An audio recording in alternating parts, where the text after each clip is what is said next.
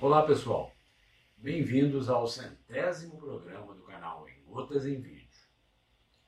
Hoje vamos falar sobre pessoas. Como administrar os momentos quando falhamos ou aquelas situações onde os resultados não saem como previsto. Mas ainda, como administrar o dia seguinte de um momento de vitória ou de premiação por algo bem feito. Por incrível que pareça, se todos os dois tipos de movimento não forem bem encarados e tratados de forma adequada, um momento nebuloso pode aparecer no nosso futuro.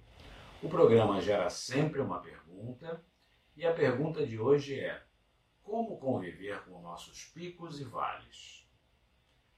Vamos descobrir nos próximos minutos? Bom programa. O economista russo Nikolai Kondratiev foi o primeiro a tentar provar estatisticamente, no início do século passado, que existem movimentos cíclicos da economia mundial de prosperidade, os chamados picos, e depressão, os vales. Conceito hoje conhecido como os ciclos longos de Kondratiev. Na verdade, vários fenômenos naturais e sociais podem ser traduzidos por uma onda senoidal com seus picos e seus vales. Dentre eles, destacamos a descoberta do matemático francês Jean-Baptiste Fourier, que provou que a onda de uma corda vibrante, como a de um violão, é formada pela somatória de várias outras de formato senoidal. A tensão alternada senoidal é a mais importante das tensões de corrente alternada geradora de eletricidade. As cores do espectro do arco-íris são todas frequências perfeitamente senoidais. O ciclo da motivação, do sono, da fome, da sede e até do comportamento sexual também seguem padrões senoidais. A própria mecânica do andar de uma pessoa pode ser representada por uma senoide, uma vez que inicialmente há um desequilíbrio do corpo a partir do local original, onde a pessoa se encontra, e um reequilíbrio numa posição mais avançada em direção ao destino desejado. Este efeito pode ser percebido com maior clareza nas crianças que começam a dar seus primeiros passos. Portanto, este padrão é também parte integrante do cotidiano do indivíduo. No campo motivacional, quando a pessoa se encontra num momento difícil de sua vida, um vale, tende a expressar um desânimo sob a forma de ressentimentos, ansiedade, medo, insegurança, pensamentos negativos, perda da esperança e sofrimento. A perseguição incansável de uma visão em que esta pessoa realmente acredite pode conduzi-la a um pico como a trajetória do indivíduo no planeta satisfaz ao traçado senoidal, estes picos e vales precisam ser encarados como naturais. Ninguém se sente a pessoa mais feliz do mundo porque saboreou seu prato predileto, nem quer se matar porque seu nariz não para de escorrer.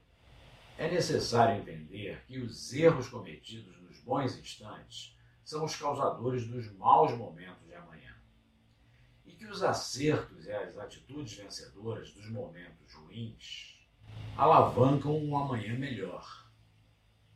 Não é possível controlar todos os eventos externos, mas como somos senhores do que acreditamos e do que fazemos, podemos controlar melhor nossos picos e nossos vales.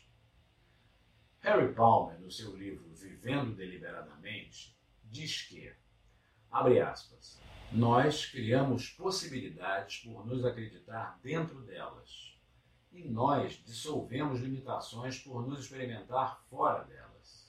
Spencer Johnson, médico e psicólogo norte-americano, além de autor dos best-sellers Quem Mexeu no Meu Queijo e O Gerente Minuto, escreveu um livro sobre os momentos bons, os picos, e os ruins, os vales, pelos quais o indivíduo passa em seu trabalho e em sua vida pessoal.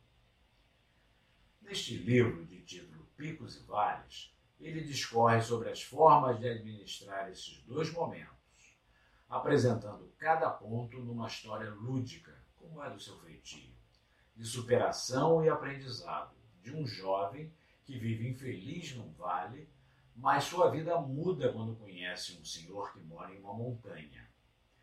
Dos ensinamentos do ancião, o rapaz aprende cinco princípios-chave que alteram sua forma de encarar o mundo.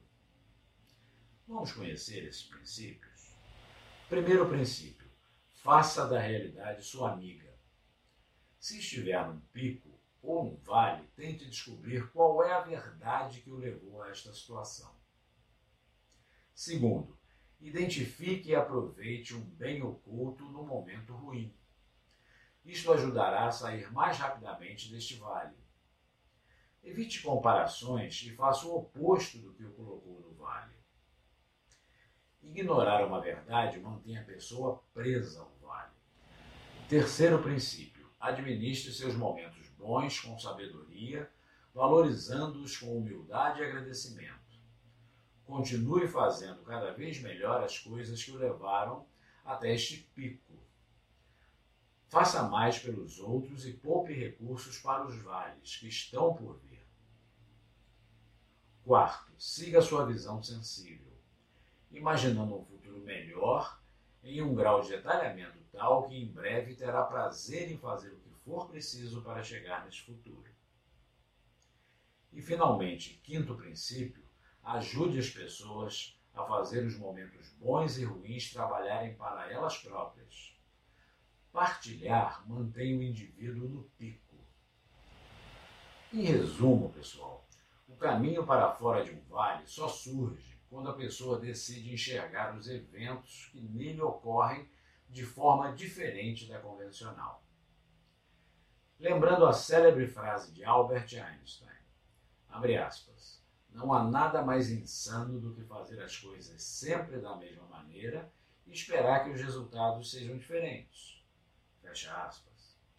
A saída do vale também se apresenta quando um bem que está oculto, ou seja, uma oportunidade, que está escondida, é extraído dos momentos ruins e se tira proveito dele.